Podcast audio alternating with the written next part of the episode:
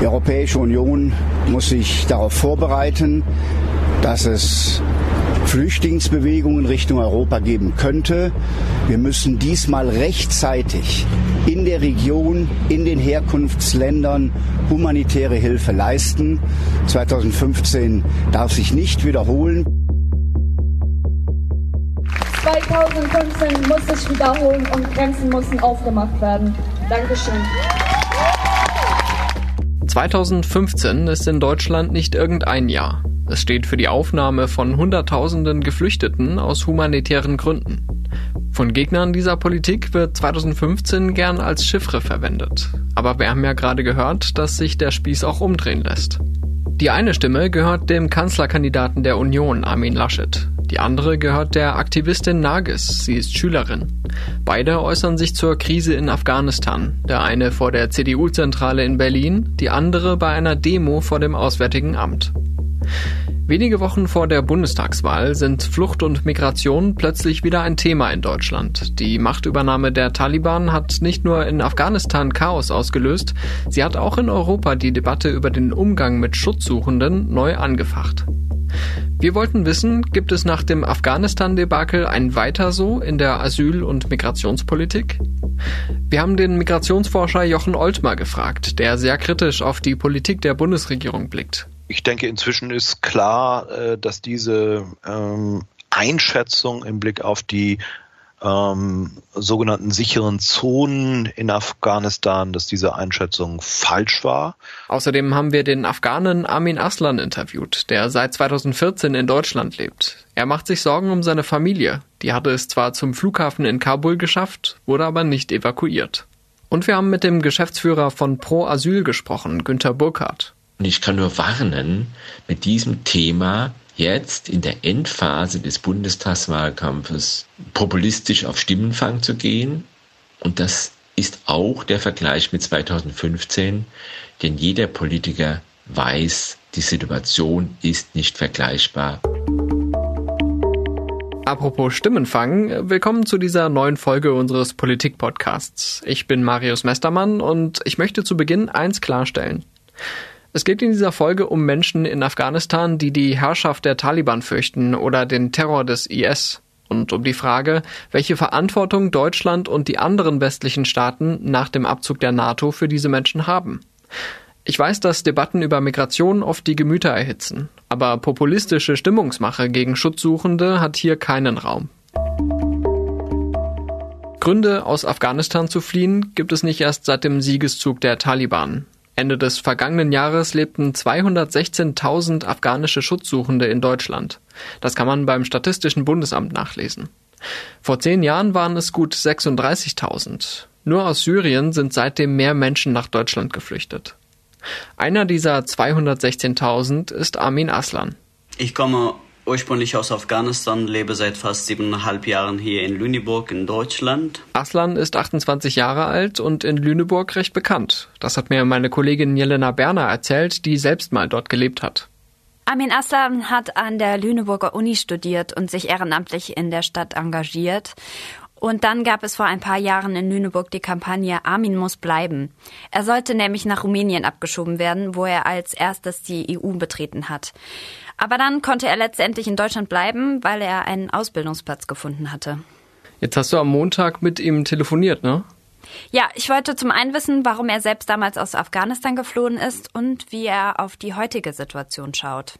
Wie Sie das auch ähm, gerade mitbekommen haben, so ist jetzt die aktuelle Lage in Afghanistan gewesen, auch damals, als ich Afghanistan verlassen musste. Ich bin ein Krieg, Kriegskind sozusagen, ähm, bin im Krieg geboren in Afghanistan und dort aufgewachsen. Und ähm, als ich äh, 19, 20 Jahre alt war, ähm, dann musste ich die Afghanistan, also mein Heimatland, verlassen, ähm, weil ähm, da gab es viele Schwierigkeiten durch den Taliban. Okay, und warum ist er ins Visier der Taliban geraten? Also ein Grund war, dass er als Dolmetscher für die NATO gearbeitet hat. Ich habe in Mazar Sharif und in Kabul gelebt. Ich habe mhm. meine Studium in Afghanistan auch ähm, BWL studiert. Ähm, tagsüber habe ich gearbeitet, nachts über in einer Universität gearbeitet, äh, ähm, studiert. Da war der American University of Afghanistan. Und Sie hatten für die NATO auf Englisch übersetzt, Englisch Farsi? Englisch Farsi und Pashto habe ich übersetzt. Und Aslan hat mir erzählt, dass er und seine Familie sich zivilgesellschaftlich engagiert hatten, was den Taliban offenbar auch nicht gefallen hat. Wir haben für Frauenrecht und auch für Minderheitsrechte in Afghanistan gekämpft gegen ähm, die männerdominante Gesellschaft in Afghanistan. Das war leider nicht so stark, sondern so schwache ähm, Unterstützung hat man ein bisschen bekommen. Aber ähm, die wurde und die Taliban nicht gefallen und auch vor allem, dass ich Dolmetscher bei der NATO gewesen war, mein Leben war in Gefahr. Und das war ein bitteres Leben in Afghanistan, wie ich erlebt habe. Bis heute, also mag ich nicht wieder zurückzukehren oder in Afghanistan zu besuchen. Aslan sagt, dass seine Aktivitäten den Taliban aufgefallen seien und er bedroht wurde. Als er mir das mit der NATO erzählt hat, habe ich aufgehorcht. Das erinnert ja sehr stark an die aktuelle Situation der Ortskräfte in Afghanistan, die durch ihre Zusammenarbeit mit dem Westen in Gefahr geraten sind. Ich habe Aslan gefragt, ob die NATO ihnen damals nicht helfen konnte. Und er meinte, er hätte zwar mit einem Resettlement-Programm der NATO in die USA migrieren können, das hätte allerdings ein halbes Jahr Vorlauf gebraucht. Aber so lange wollte er nicht warten, es war ihm zu gefährlich in seiner Heimat. Ich konnte nicht mehr einen Tag in Afghanistan leben, weil äh, wenn ich erwischt werde bei den Taliban oder Islamisten, die in Afghanistan gerade in der Macht sind und äh, die überhaupt keinen Respekt für Frauenrechte, Menschen, die, die sich eingesetzt haben, mit ähm, zivilgesellschaftlichen Projekten mitgemacht haben, vor allem die auch in Afghanistan einen guten Ruf hatten, die mochten solche Menschen nicht, weil ähm, das ähm, ist bei denen eine Gefahr für Islam sozusagen oder für ähm, deren Kulturen. Deshalb ist auch nicht mehr möglich gewesen, dort zu bleiben, sechs warten, sechs Monaten abzuwarten. Wenn ich sechs Monaten abwarten musste, dann könnten, könnten wir heute nicht miteinander leider reden. Sind Sie mit der Bundeswehr in Kontakt gekommen? Mit Bundeswehr in Kontakt habe ich äh, einmal, das war 2010 gewesen, dass ich eine Kontakte hatte, aber nur kurz. Wir haben nur über unsere Mission miteinander geredet, was wir ähm, Aufgaben haben, aber das war nur an allgemeine ähm, Versammlung äh, zwischen NATOs und Übersetzern sozusagen. Jetzt ist die NATO weg. In Afghanistan herrscht nach der Machtübernahme die Angst. Meine Kollegen beim Spiegel haben in den vergangenen Wochen immer wieder mit Menschen gesprochen, die Afghanistan verlassen wollen. Viele von ihnen haben für die Bundeswehr oder andere deutsche Institutionen gearbeitet und sollten noch ausgeflogen werden. Aber die Evakuierungsmissionen aus Kabul kamen zu spät. Mehr als 10.000 Ortskräfte sind nach Angaben des Auswärtigen Amtes zurückgeblieben. Einer der Kollegen, die sich gerade beim Spiegel mit Afghanistan befassen, ist Maximilian Popp. Er ist stellvertretender Leiter des Auslandsressorts und war vorher Korrespondent in der Türkei. Migration gehört seit vielen Jahren zu seinen Hauptthemen. Ja, die Evakuierung, das muss man so sagen, war eine absolute Notlösung von Beginn an. Also was man eigentlich hätte machen müssen, wäre gewesen, sich sehr viel früher um die Ausreise gerade der Ortskräfte und anderer besonders äh, bedrohter Gruppen zu kümmern. Das hätte man vor Monaten beginnen können. Du und die Kollegen, ihr seid ja in Kontakt mit Menschen, die Afghanistan jetzt auch noch verlassen wollen. Wie hat sich denn bei denen die Stimmung verändert, seit die Evakuierungsmission der Bundeswehr zu Ende gegangen ist? Ja, das ist wirklich bedrückend und erschütternd, was man da so mitbekommt, wenn man mit Menschen vor Ort gerade spricht. Also ich meine, die waren von Beginn an ähm, total panisch, hatten Angst, seit die Taliban da vor zwei Wochen einmarschiert sind in Kabul, erleben die ja in Todesangst. Und äh, von Telefonat zu Telefonat wurde es eigentlich noch schlimmer. Jetzt, da die Evakuierung ja offiziell vorbei ist, ist es einfach ja, die totale Niedergeschlagenheit, die totale Ratlosigkeit, die totale Erschöpfung. Es ist bei manchen fast so, als hätten sie irgendwie mit ihrem Leben abgeschlossen. Es ist grausam.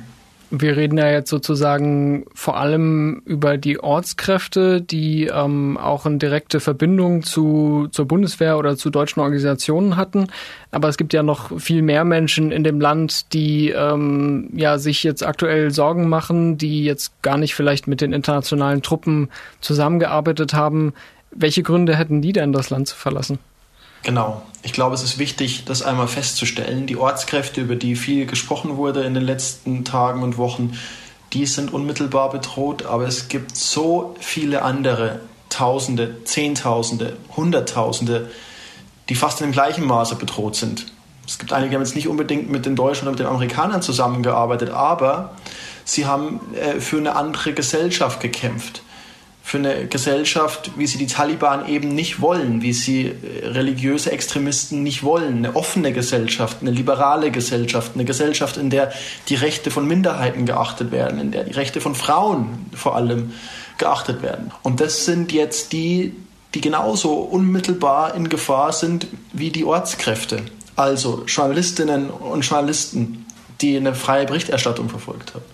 Menschenrechtsaktivistinnen, Feministinnen, der Kreis ist ziemlich groß und auch diese Menschen sind total bedroht und auch die müssen wir da rausholen. Die müssen raus aus Afghanistan, weil für die gibt es im Afghanistan unter Herrschaft der Taliban keine Zukunft. Das heißt, es gibt nachvollziehbare Gründe, warum Hunderttausende Menschen Afghanistan verlassen wollen. Aber heißt das auch, dass die Warnung 2015 dürfe sich nicht wiederholen zutrifft? Das habe ich Professor Jochen Oltmer gefragt. Er ist Migrationsforscher an der Uni Osnabrück während es 2015, 2014 ähm, noch relativ einfach war, ähm, auf zum Teil sehr verschlungenen Wegen nach Europa zu gelangen und äh, Grenzen zu überschreiten, ist seither insbesondere eben seit Herbst 2015 sehr viel von äh, deutscher, von europäischer Seite getan worden, um eben solche Bewegungen zu verhindern oder zumindest zu behindern.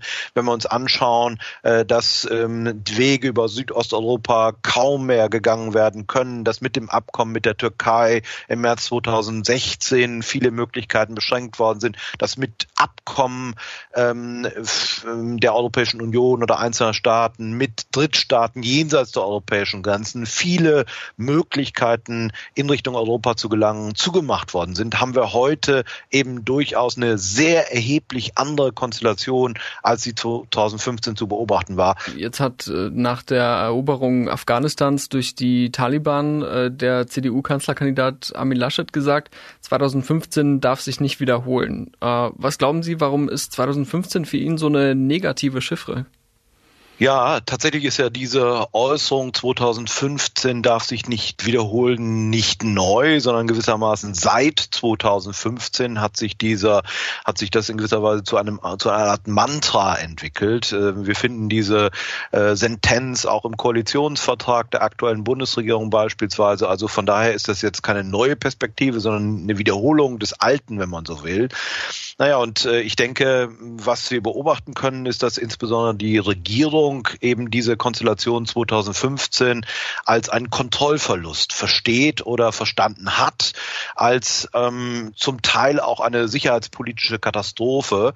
Und vor dem Hintergrund eben dieser Perspektiven, Kontrollverlust, sicherheitspolitische Katastrophe, ähm, kommt immer wieder dieses Mantra hervor. Aber längst nicht alle sehen 2015 als Schreckensszenario, das sich nicht wiederholen darf. Meine Kollegin Jelena war am Wochenende auf einer Demo in Berlin. Einen kurzen Ausschnitt haben Sie eben schon gehört. 2015 muss sich wiederholen und Grenzen müssen aufgemacht werden. Jelena, was war das denn für eine Demo? Ja, das war insgesamt ein ziemlich turbulentes Demo-Wochenende hier in Berlin. Die Querdenker waren unterwegs und ähm, haben uns alle auf Trab gehalten und sind kreuz und quer gelaufen. Aber ich war bei einer Demo zur Krise in Afghanistan, die von Mitgliedern der afghanischen Community organisiert wurde. Insgesamt waren es einige hundert Leute. Und wie war die Stimmung da? Ziemlich emotional, ziemlich angespannt, muss ich sagen. Das Mädchen, das da gefordert hat, dass sich 2015 wiederholen soll, demonstriert vor dem Auswärtigen Amt für die Evakuierung ihrer Tante, die wohl politische Ämter in der afghanischen Stadt Herat innehatte. Und einer anderen Rednerin sind auf der Bühne mehrmals die Tränen gekommen. Die erschütternden Bilder und Aufnahmen, die uns alle in den letzten Wochen erreichten, haben sich in unsere Erinnerung eingebrannt. Das ist eine der Organisatorinnen, Marjan Haidar.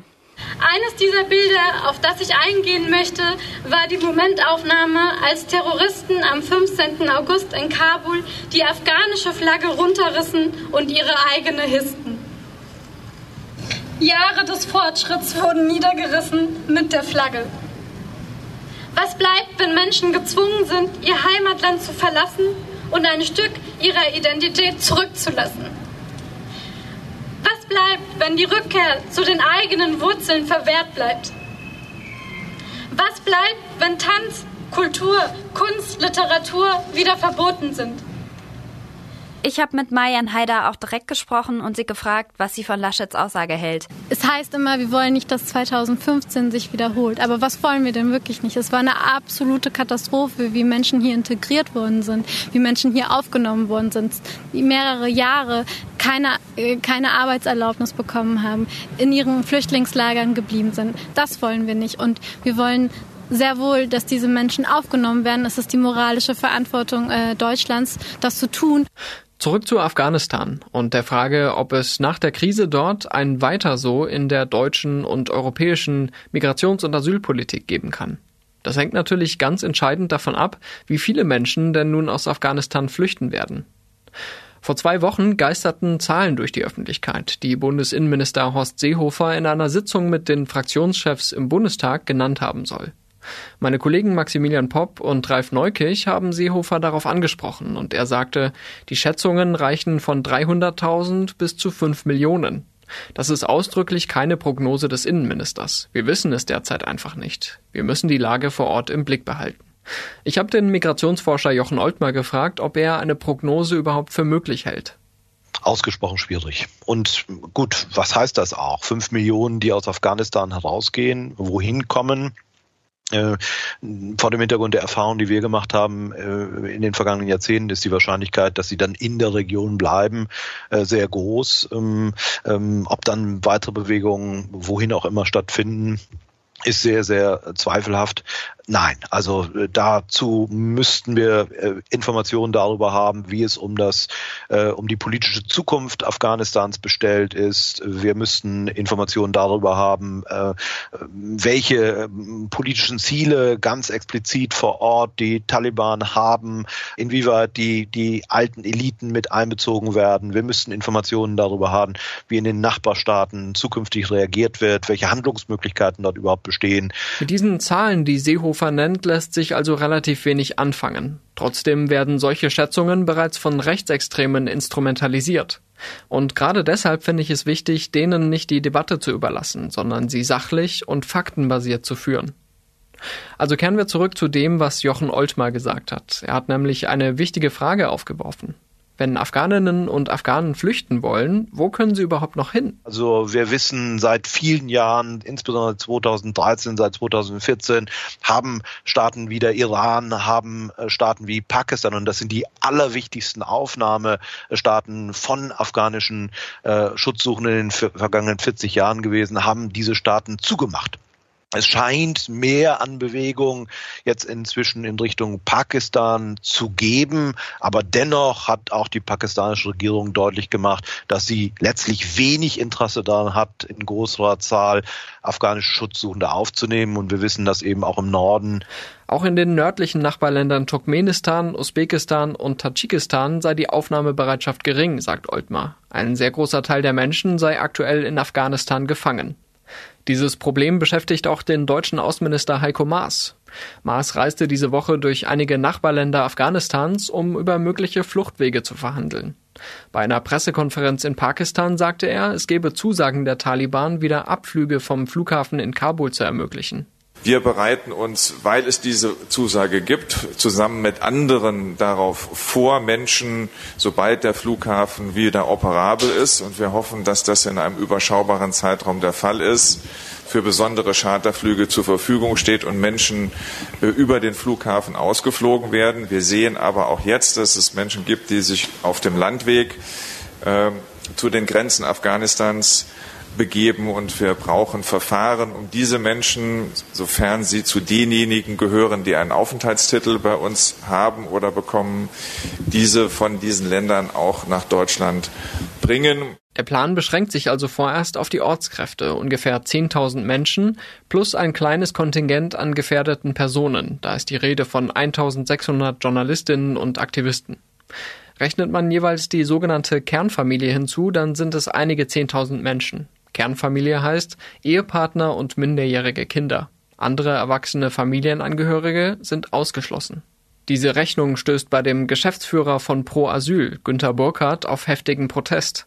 Pro Asyl bezeichnet sich selbst als Stimme für die Menschenrechte und den Schutz von Flüchtlingen in Deutschland und Europa. Bekannt ist die Organisation unter anderem für ihre Beratungsangebote für Geflüchtete und ihre politischen Forderungen. Wir haben die absurde Situation, dass für die Deutschen die Kernfamilie Vater, Mutter, minderjährige Kinder sind. Und dann lässt man eine 23-jährige junge Frau allein im Juli in Kabul am Flughafen zurück. Wir haben die Situation, dass Deutschland sagt, wir retten die Ortskräfte. Aber man hat Arbeitsverträge geschlossen mit Subunternehmen, die die Sicherheit von deutschen Einrichtungen übernommen hatten. Security-Firmen, Datennetze. Auch dort gibt es Ortskräfte. Und die Taliban interessiert nicht der Arbeitsvertrag. Was ist mit all denen, die untergetaucht sind im Norden, in Kundus, in Masa-i Sharif, in anderen Orten und die fürchten um ihr Leben und von daher kritisieren wir, was jetzt gemacht wird mit einer willkürlich gegriffenen Zahl als engherzig, kaltherzig, viel zu eng gegriffen und appellieren an die Politik, die aufzunehmen, die gefährdet sind und nicht jetzt einfach nach einer Liste zu gehen und da Deckel drauf zu machen. Eine ähnliche Debatte gibt es ja schon seit Jahren um den sogenannten Familiennachzug. Auch der afghanische Geflüchtete Amin Aslan kann davon berichten. Also Aslan sagt, dass er seine Eltern und Geschwister seit seiner Flucht nach Europa nicht mehr gesehen hat. Ein Problem bei ihm ist auch, dass er nur geduldet ist als Schutzsuchender und mit diesem Status ist Familiennachzug nicht erlaubt. Aslan hat in Lüneburg eine Ausbildung zum Bankkaufmann gemacht und hat seit kurzem auch einen Arbeitsvertrag. Jetzt hofft er, dass er bald eine langfristige Aufenthaltserlaubnis bekommt. Wenn ich anerkannt wäre, dann hatte ich wahrscheinlich bessere Chancen gehabt, um den hierher zu holen, weil die sind meine nähere Familie und die sind auch von meinen, also ich bin von deren Blut und mein Papa und meine Mutter der, es ist schon schmerzhaft und schmerzvoll für mich, dass ich die lange nicht gesehen habe. Zweitens, wenn jemand auch von denen verletzt wird, ist schon ein Nichte von mir verletzt in Afghanistan bei den Explosionen in Kabul und ich konnte nichts dagegen tun. Jeden Tag bekomme ich mhm. Nachrichten, das enttäuscht mich, das macht mich ähm, sauer und auch andererseits traurig. Und meine Nichte sagt zu mir, als die im Flughafen waren, ich bin jetzt gerade bei Call of Duty, sagt zu mir. Die Kinder, die mhm. Call of Duty kennen, haben eine lebenslange Erfahrung jetzt mit Krieg. Amin Aslan hat mir da noch erzählt, dass ein Schwager in Masai Sharif für die Bundeswehr gearbeitet habe, in Bayern e Shamal Media Center im Camp Marmal. Die haben im Auftrag des Militärs Medienarbeit gemacht. Aber die arbeiten nicht mehr, weil es gibt keine Bundeswehr in Afghanistan. Die ähm, sozusagen Bundeswehr hat nicht mal geschafft, ihre eigenen Ortskräfte oder ihre eigenen Mitarbeiter aus Afghanistan zu evakuieren. Das heißt, Sie sind jetzt weiter dort. Welche Perspektive gibt es denn für Ihre Familie jetzt? Das ist noch nicht klar. Die durften nicht mal in der Nähe von Flughafen reinkommen. Wie konnte man das im Flughafen dann ähm, übernommen werden, wenn man äh, nicht auch reingelassen wird? Weil diese Menschenmenge waren zu viel in Afghanistan, im Flughafen Kabul. Und die haben Kontakten aufgenommen zu allen äh, Mitarbeitern der Bundeswehr, die sagten, wir sind jetzt machtlos, die alle Entscheidungen treffen, nur die USA. Und wir können keine an, andere Menschen aus anderen Orten oder aus Kabul auch ähm, evakuieren, wenn die nicht in, direkt in den Flughafen rein sind. Das heißt, schon bei der Rettung der Ortskräfte gibt es Unklarheiten und Probleme. Aber was ist mit all den anderen, die versuchen, in die Nachbarländer Afghanistans zu flüchten? Bundeskanzlerin Angela Merkel machte am Dienstag ihre Haltung deutlich. Unsere Position ist hier, möglichst vielen Menschen ähm, in der Nähe ihrer Heimat, wenn sie das Land verlassen, eine Möglichkeit zu geben, dort humanitär versorgt zu werden.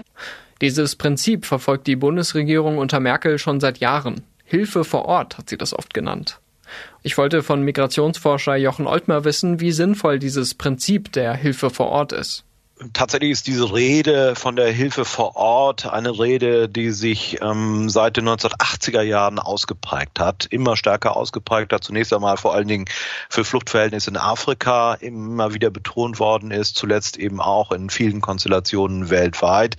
Ähm, das Problem, das ich darin sehe, ist, dass zu selten oder vielleicht sogar kann man sagen, fast nie gesagt wird, was denn das eigentlich überhaupt meint, Hilfe vor Ort. Und wer dann ganz konkret in diesem Zusammenhang äh, Unterstützung leisten soll. Mein Kollege Maximilian Popp sieht dabei noch ein anderes Problem. Also sicher wird man auch darüber sprechen müssen, wie kann man, wie kann man in Teilen Menschen dort unterbringen, wie kann das UNO-Flüchtlingshilfswerk UNHCR da behilflich sein. Aber letztlich die Verantwortung jetzt nur auf die Nachbarn abzuwälzen, das ist feige, das ist wohlfeil. Äh, das heißt in Wahrheit, lasst mich mit dem Thema in Ruhe, ich will mich nicht kümmern, sollen das andere machen. Marx bezweifelt, dass die von Heiko Maas erhofften Charterflüge aus der afghanischen Hauptstadt die Lösung sind. Wenn man weiß, wie schwer beschädigt die äh, Infrastruktur am Flughafen in Kabul auch ist, dann ist, muss einem jedem klar sein, also zumindest kurzfristig, wird man da Menschen auch nicht mehr ausfliegen können. Deshalb glaube ich, ist es so wichtig, dass man nun sicherstellen muss, dass es Landwege gibt, sogenannte humanitäre Korridore, über die man Menschen noch aus Afghanistan rausbekommt. Das wird nicht ohne Verhandlungen mit den Taliban gehen. Da muss man mit den Taliban drüber sprechen und sagen, ihr müsst die Sicherheit gewährleisten. Und dann liegt es an uns, ähm, da jetzt in Bussen Menschen rauszubringen. Also sie über die Grenze nach Pakistan zu fahren, erstmal in Sicherheit zu bringen und sie von dort dann zu verteilen. Warum Pakistan? Das ist das nächstgelegene Land. Das ist, das ist von Kabul halbwegs erreichbar. Ist sicher nicht ungefährlich, sicher nicht einfach. Aber das ist nun mal eine Landesgrenze, die sich anbietet, ohne einmal quer durch Afghanistan ähm, fahren zu müssen. Es wird, glaube ich, es ist auch leichter mit der pakistanischen Regierung eine Übereinkunft zu finden, als es mit dem iranischen Regime der Fall ist, würde ich unterstellen. Die pakistanische Regierung soll also einerseits dabei helfen, die Ausreise von Ortskräften und einigen anderen Schutzsuchenden nach Deutschland zu ermöglichen. Andererseits hat sie verdeutlicht, dass Pakistan selbst keine weiteren Schutzsuchenden aufnehmen wolle. Nach Angaben des UNHCR sind dort bereits 1,4 Millionen afghanische Geflüchtete registriert. Die tatsächliche Zahl liegt wahrscheinlich noch höher. Damit wären wir wieder bei der Frage, was wird aus denen, die nicht für NATO-Staaten gearbeitet haben oder auf einer westlichen Liste von politisch Verfolgten stehen? Das haben wir auch den Geschäftsführer von Pro Asyl gefragt, Günter Burkhardt. Alle anderen, die für Frieden, für Menschenrechte eingetreten sind, die kann ich doch nicht zwischenlagern oder auf Dauer lagern in irgendeinem Zeltlager nahe der afghanischen Grenze. Denn in das Taliban-Land Afghanistan, da können die nicht zurück. Aber wenn die Menschen sich in Afghanistan nicht sicher fühlen und in den Nachbarländern nicht willkommen sind, welche Alternativen gibt es dann? Mein Kollege Max Popp hat mir geholfen, mir eine mögliche Lösung vorzustellen. Ich glaube, es braucht mehrere Schritte. Erster Schritt, wir brauchen eine internationale Koalition, wo Staaten mitmachen, die bereit sind zu helfen. Das können EU-Mitglieder sein, aber nicht nur. Es ist natürlich auch die USA gefordert, natürlich auch Großbritannien, möglicherweise sogar Russland, China. Diese Koalition muss dann dafür sorgen, dass diese humanitären Korridore sichergestellt werden. Die müssen mit Diplomatinnen und Diplomaten vor Ort äh, Busse organisieren. Sie müssen irgendwie Listen erstellen mit besonders bedrohten Menschen, müssen gucken, dass also diese Ausreise erfolgt. Da muss man mit Hilfe des äh, UNHCRs sehen, dass man die Menschen aus, auf verschiedenen Landwegen rausbringt aus, aus Afghanistan, dann mit den, mit den Nachbarn kooperiert, sie dort vorübergehend unterbringt und sie dann verteilt, auch wiederum innerhalb dieser Koalition, wo sich ähm, Staaten eben verpflichten, Menschen aufzunehmen. Ich nehme mal an, dass du Deutschland dazu zählen würdest, aber wer wäre noch in so einer Koalition dabei? Ich hoffe, dass man mit Frankreich eine, eine Koalition hinbekommt. Ähm, Skandinavien, da wird es schon komplizierter. Dänemark vertritt ja eine absolut radikale Politik der Abschottung. Also die wollen ja Menschen sogar nach Syrien abschieben. Schweden denke ich aber schon. Auch in den Benelux-Staaten wird man möglicherweise Verbündete finden, genauso das von Sozialisten regierte Spanien. Also ich glaube, man könnte da schon eine, eine Koalition hinbekommen. Es werden sicher nicht alle 27 EU-Staaten mitmachen, aber das ist der Weg nach vorne, weil sonst passiert gar nichts, wenn man auf eine gesamteuropäische Lösung wartet. Bisher macht kaum ein europäisches Land Zusagen für Flüchtlingskontingente. Ausgerechnet das nicht mehr EU-Mitglied Großbritannien will die Aufnahme von 20.000 Menschen garantieren. Kanada nimmt ebenso viele auf. Und die Innenminister der EU, die trafen sich am Dienstag in Brüssel und beschlossen im Wesentlichen, dass sie bloß keine Geflüchteten nach Europa lassen wollen. Der deutsche Innenminister Horst Seehofer sagte nach dem Treffen, diese Grundlinie äh, war heute einheitlich, auch dass man einen neuen Flüchtlingsstrom vermeiden will. Die EU-Innenkommissarin Ilva Johansson griff bei der Gelegenheit nochmal den Vergleich mit 2015 auf und fand lobende Worte für die europäische Abschottungspolitik. We are much better prepared than we were 2015. We are acting much much earlier. We should not wait until we have people standing at our external borders. Immerhin, im September will Johansson eine Konferenz abhalten, bei der es um Resettlement gehen soll. Aber wie viele Hoffnungen sollte man auf diese Resettlement-Konferenz setzen? Mein Kollege Max Popp hat kürzlich ein Interview mit Johansson geführt und darin sprach sie von einem Kontingent von 30.000 Menschen für die gesamte EU. In anderen Worten gibt es einfach überhaupt keine Ambition von Seiten der EU, da substanziell Unterstützung zu leisten.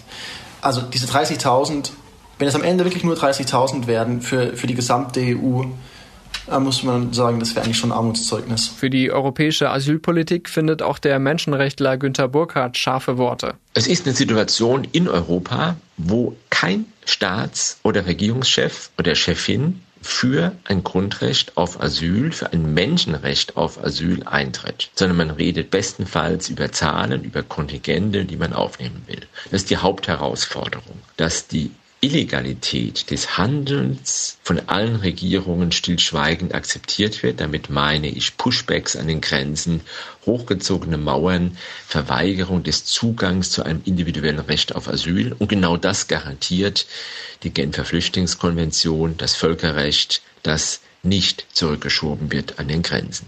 Das ist sehr beschwerlich. Klingt also alles nicht wie der große Wurf. Welche Leitlinien in der Migrationspolitik schlagen eigentlich die großen Parteien vor der Bundestagswahl vor? Die Vorgabe von CDU-Chef Armin Laschet 2015 dürfe sich nicht wiederholen, die haben wir ja schon gehört.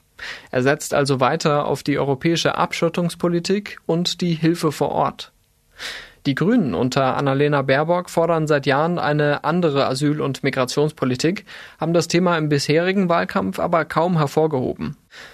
Baerbock hat ein Kontingent von 50.000 oder mehr Geflüchteten gefordert, die Deutschland aufnehmen solle. Und im Deutschlandfunk plädierte sie für eine Koalition der Willigen, noch bevor die Taliban Kabul eingenommen hatten. Mit Blick auf die weitere Vertreibung gilt es das, was in Syrien auf fatale Weise nicht getan wurde, sich als Europäer darauf vorzubereiten, dass weitere Menschen in so einer dramatischen Situation ihr Land verlassen müssen, dass man dafür als Europäer, und wenn wir das nicht gemeinsam können mit 27, und diesen katastrophalen Fehler dürfen wir nicht wiederholen, zu sagen, wir warten, bis alle 27 Länder bereit sind, sondern dann sich mit den europäischen Ländern zusammenzuschließen, die wollen und vor allen Dingen mit den Amerikanern und den Kanadiern, damit wir klare Kontingentregeln gemeinsam vereinbaren. SPD-Kanzlerkandidat Olaf Scholz, der ja auch Vizekanzler ist, der vertritt im Wesentlichen die Linie der Bundesregierung. Im Sommerinterview der ARD wurde er auf den Vorschlag der Grünen angesprochen und sagte, Wir müssen möglich machen, dass vor Ort Schutz gefunden werden kann und dass man dann dort auch sein Leben neu einrichten kann. Aber Kontingente, um Flüchtlinge in die EU zu holen, da haben Sie sich jetzt nicht angeschlossen. Ich bin dafür, dass wir diese Aufgaben machen, dass die Europäische Union eine gemeinsame Haltung zusammen auch mit den anderen Verbündeten, zum Beispiel der NATO, suchen muss. Das ist klar. Aber die erste Aufgabe ist, denen, die jetzt erstmal Schutz gefunden haben, den Schutz auch dort möglich okay. zu machen. Dennoch hat die SPD in ihrem Wahlprogramm auch Reformvorschläge parat, zum Beispiel eine staatlich organisierte Seenotrettung der EU. In dem Punkt sind sich SPD und Grüne auch mit der Linken einig. Das heißt, eine rot-rot-grüne Koalition würde vermutlich die größte Veränderung in der deutschen Asyl- und Migrationspolitik bedeuten. Politisch scheint dieses Bündnis aber gerade unwahrscheinlich. Wenn Sie mehr darüber wissen möchten, was in den Parteiprogrammen über Migration steht, die Kollegen von Zeit Online haben das in einer schönen Übersicht aufbereitet. Den Link finden Sie natürlich in den Shownotes. Kommende Woche wollen wir im Stimmenfang der Frage nachgehen, warum ist die Unterscheidung zwischen Ost- und Westdeutschland heute immer noch relevant? Warum sind das 31 Jahre nach der Wiedervereinigung noch Kategorien, nach denen wirtschaftliche und politische Fragen beantwortet werden? Das wüssten wir gerne auch von Ihnen. Spüren Sie Unterschiede zwischen Ost- und Westdeutschland in Ihrem Alltag? Schicken Sie uns eine Sprachnachricht mit Ihrer Antwort per WhatsApp oder sprechen Sie auf unsere Mailbox. Die Nummer lautet plus 49 40 380 80400. Dort können Sie auch Feedback zu dieser Folge hinterlassen oder Sie schreiben uns an stimmenfang.spiegel.de. Und das war Stimmenfang, der Politik-Podcast vom Spiegel. Nächsten Donnerstag gibt's natürlich wieder eine neue Folge in unserer Audiothek auf spiegel.de, bei Spotify, Apple Podcasts und in anderen Podcatchern Ihres Vertrauens. Ich bin Marius Mestermann und bei der Produktion wurde ich diese Woche unterstützt von Jelena Berner, Ole Reismann, Olaf Häuser, Marc Glücks und Philipp Wittrock. Unsere Stimmenfangmusik kommt von Davide Russo.